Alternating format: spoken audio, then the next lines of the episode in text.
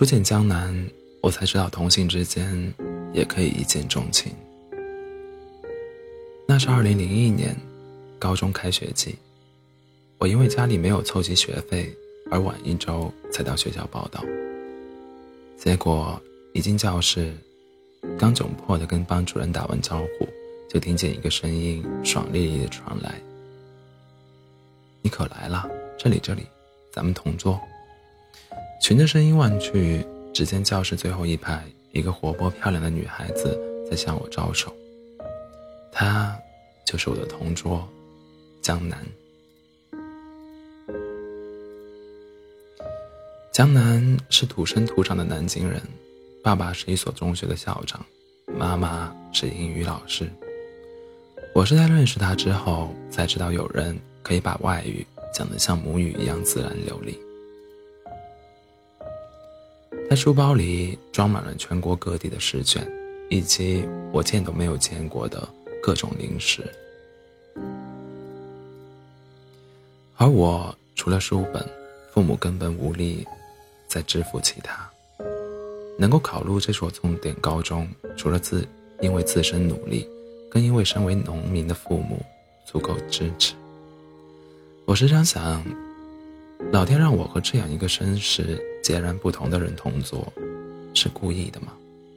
一个土气木讷，一个活泼大方，一个自卑保守，一个善解人意。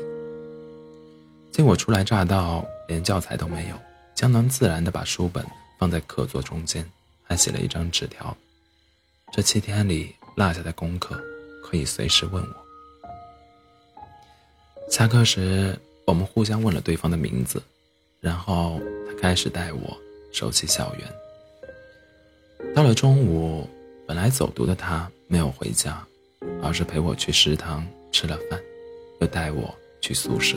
帮我铺床。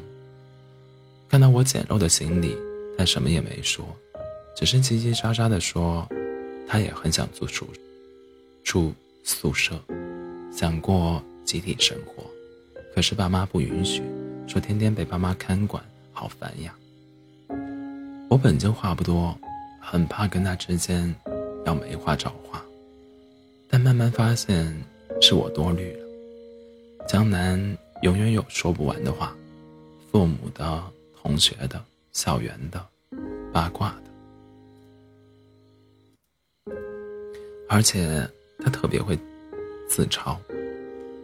我爸妈说我是话痨，但我觉得他们言轻了，我其实是化癌。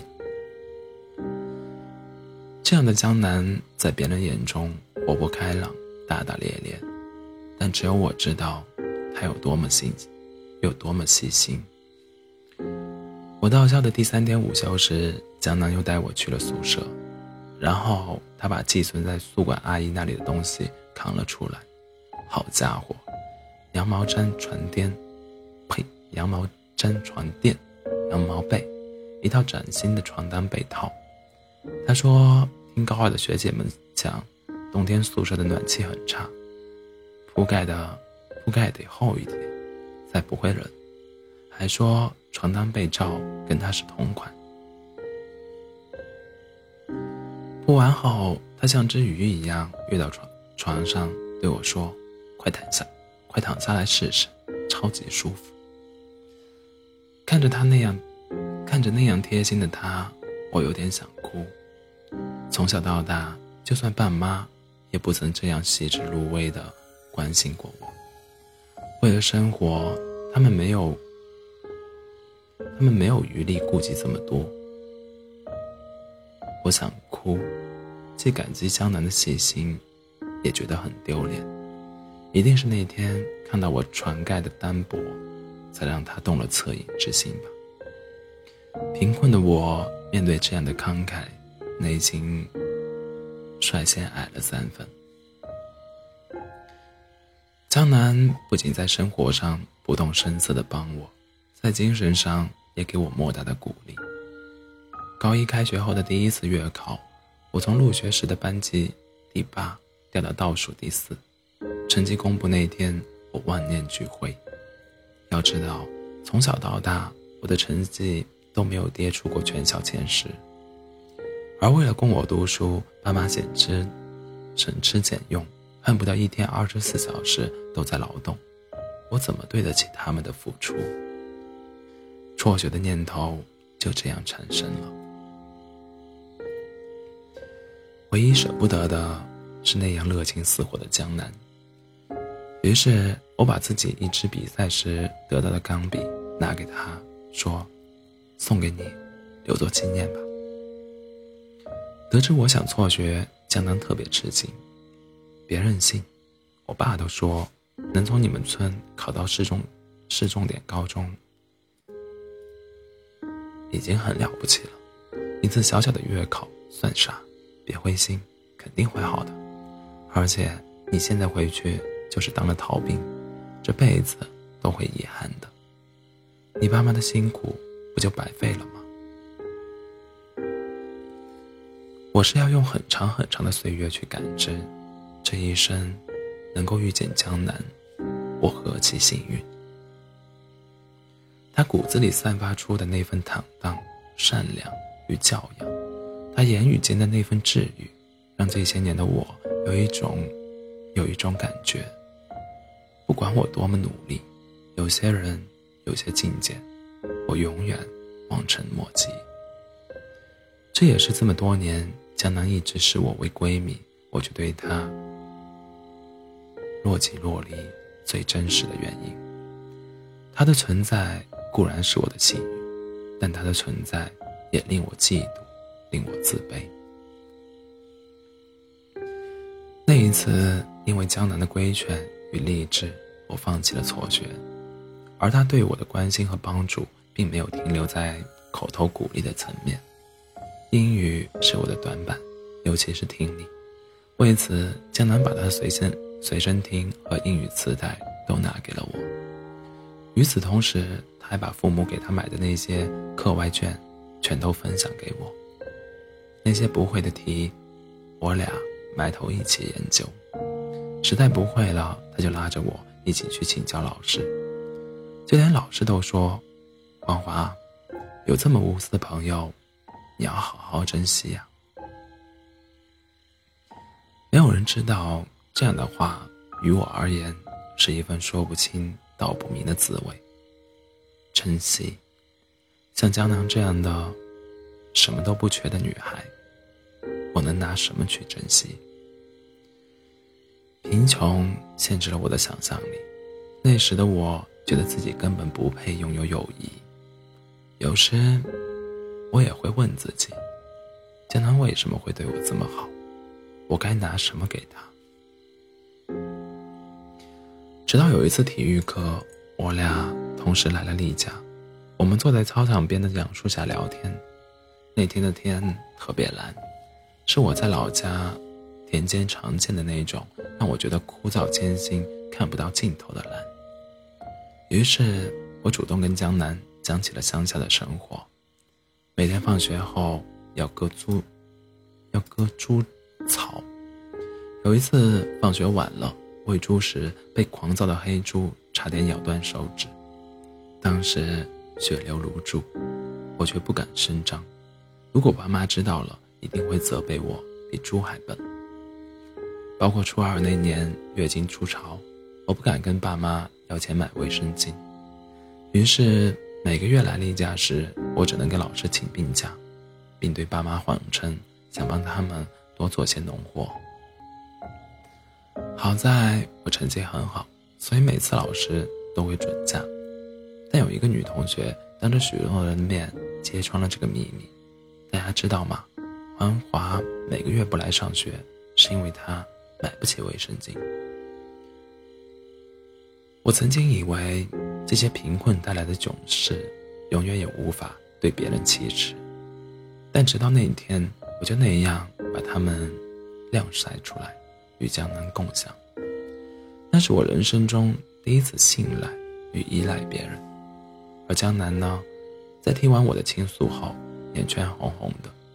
那样话痨的他，却一句话都没说，只是紧紧地拉住了我的手，忧伤的看着天空。我从未见过他那么难过的样子，那表情让我心里暖暖的。我们的友情也因为我的敞开心扉而变得更加牢固。从那天之后，江南对我更加体贴体贴入微，肝胆侠肝义胆。只不过女孩子的友谊也是排他的，在江南面前，更多的时候，我表面风平浪静，但内心却有万马奔腾。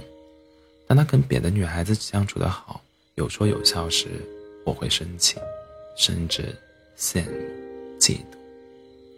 而我表达嫉妒的方式就是冷战。他邀我一起去上厕所，我就说不想去。他要跟我一起去课间操，我会说你先走吧，我还有题没做完。他拿零食给我吃，我以胃疼为由拒绝。当然，我也不是一块拒绝融化的冰，我也很想像江南对我那样一起干云，一起干云。但我有什么呢？只能给他讲讲上乘的数学题，在他思想溜号时学着班主任的样子，叫他要好好学习。高二那年有一次。江南下楼梯时不小心崴了脚，当时他就疼哭了，我也哭了，不知道哪来的力气背起他就往医务室跑。那段时间，我每天接送接送江南向上学放学，我为自己终于有机会为他做点什么感到开心，甚至自豪。与此同时，我也慢慢知觉，同江南对我的好相比，我为他所做的不过是九牛一毛。那时，我常常想，如果我是江南，会不会选择跟一个如此不可爱的女生做闺蜜？答案是不会。可江南却始终待我如初。毫不夸张地说，如果不是因为遇见了江南，我的人生不会如此顺畅。就算高三时我们没有分在一个班。江南依然下了课就来找我，兴奋地给我讲各种八卦，把他的课外卷复印了送给我。黄华，你以后要是考上了清华北大，不会忘了我吧？高三时，面对我后劲十足的成成绩，江南总江南总是这样问我。不会，我就用这两个简单的字打发了他。其实，我特别想说，如果我真的考上了，那也是你的功劳。这三年，如果没有你，我早被自卑、自闭吞噬。但那时的我，断然表达不出内心最真实的想法，觉得有些话说了，是那么矫情，那么卑微。那年高考，作为学校最有最有望考上清华的希望之星，我发挥失利，最终进了北京另一所985院校。而江南呢，考入北京第二出国国语学院。我的录取通知书寄到了学校，是江南送到我家的。那是我第，那是他第一次来我家。彼时我正在车，我正在田里除草，看到我。他兴奋地摇晃着录取通知书，远远地喊着：“王华上大学了，我们还可以在一起。”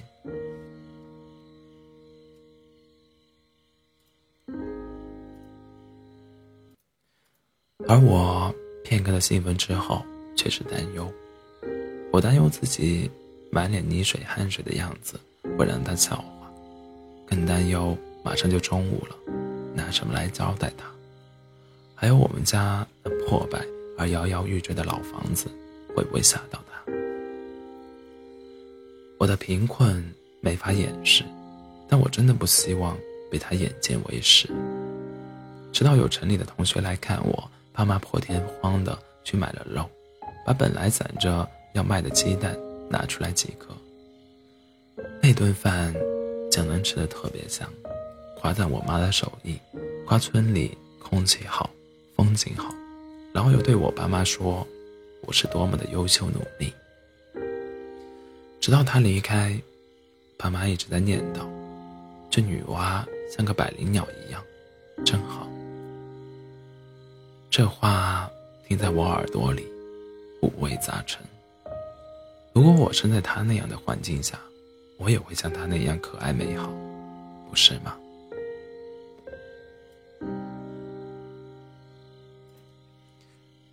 大学之际，我和江南一起奔赴遥远的首都。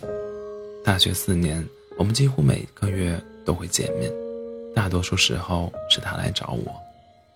毕业后，我们俩都留在了北京，合租了一间房子。我先是一家央企，两年后跳槽至一家民企做销售，后来被现在的公司挖去当了销售总监。而江南则在一家公司做同声传译，时常国内外满世界飞。我俩虽然同在一个屋檐下，可是见面的时间还没有上学时多。不是我加班，就是他出差。二零零八年春天，江南跟相恋三年的男友分手了。我们谈他们谈恋爱时，我拒绝做他们的灯泡。但他失恋了，我推掉所有的加班与应酬，带着他吃遍逛遍北京城。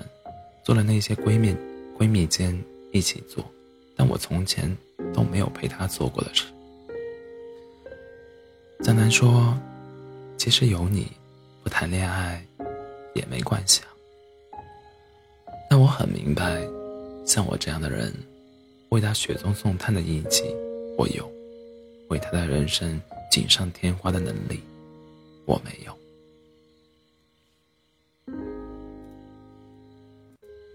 而像江南这样的女孩是不愁嫁的。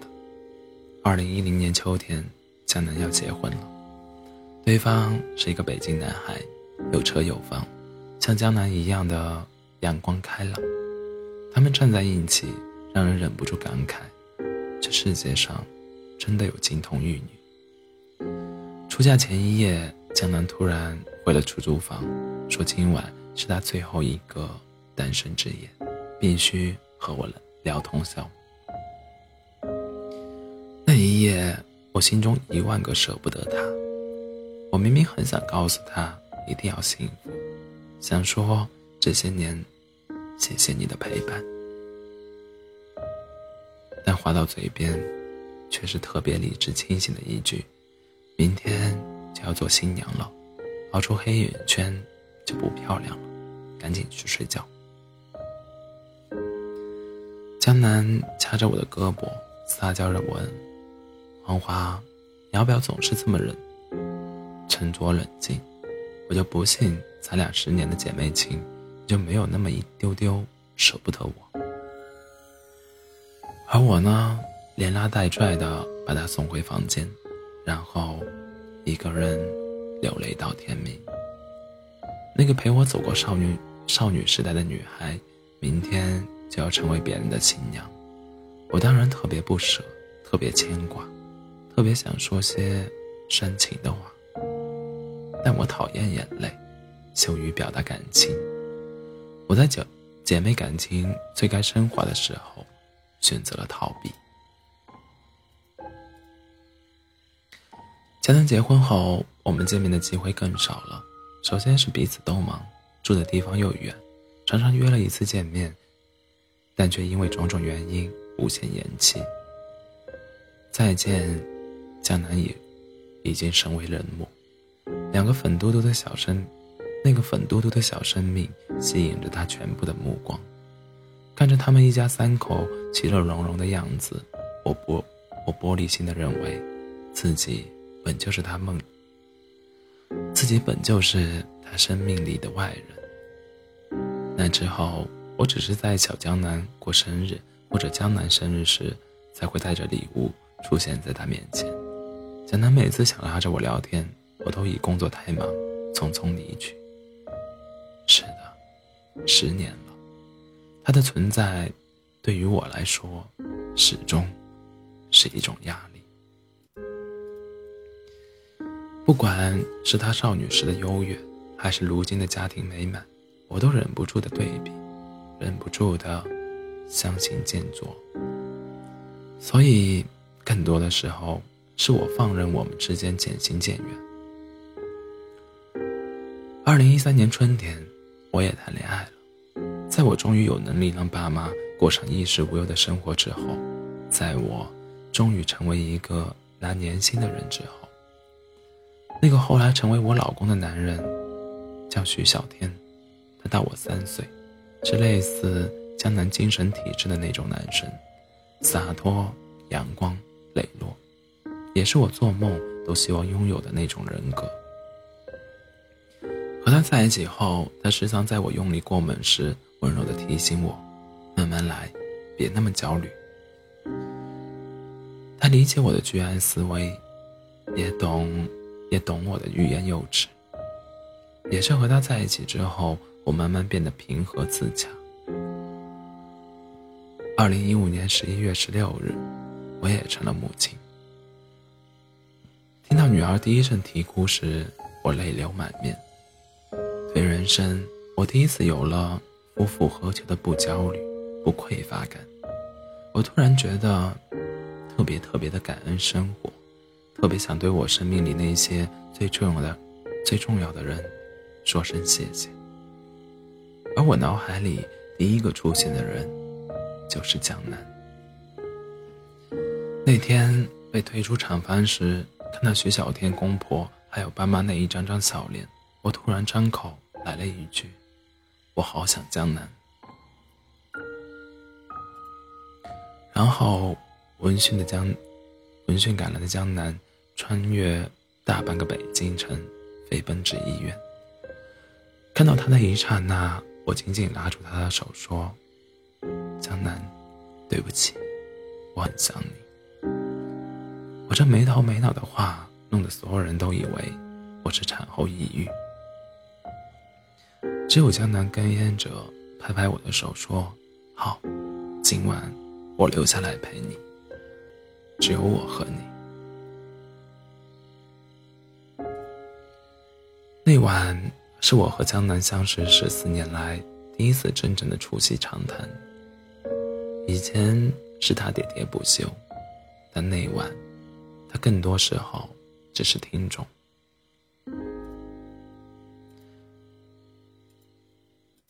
我告诉他，自己高中时对他阴晴不定，其实是对自己贫穷的无能、愤怒和自卑。我还坦白的告诉他，我羡慕崇拜他所有不经意的小俏皮，举手投足间的轻松自在。那羡慕让我既悲凉又绝望。他结婚后，我迅速换了房子，不是因为浪费。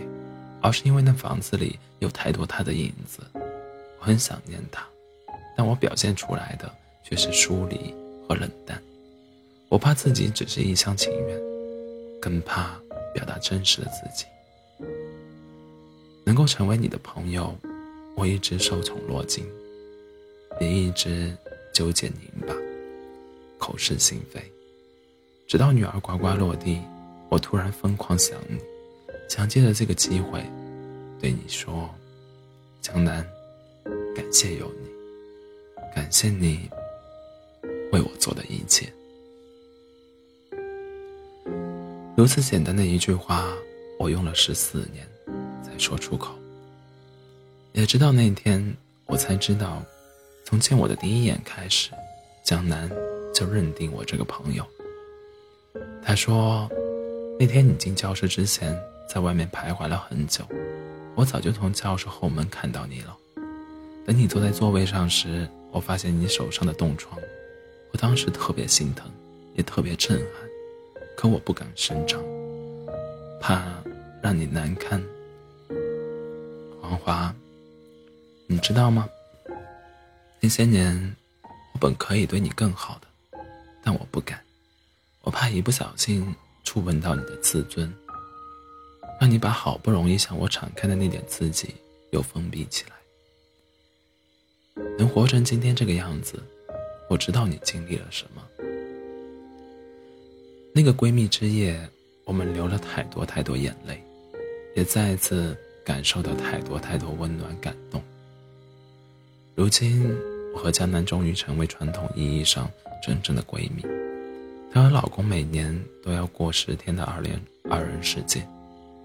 这时，她会理直气壮的、放心放心大胆的把娃交给我，而我也一样。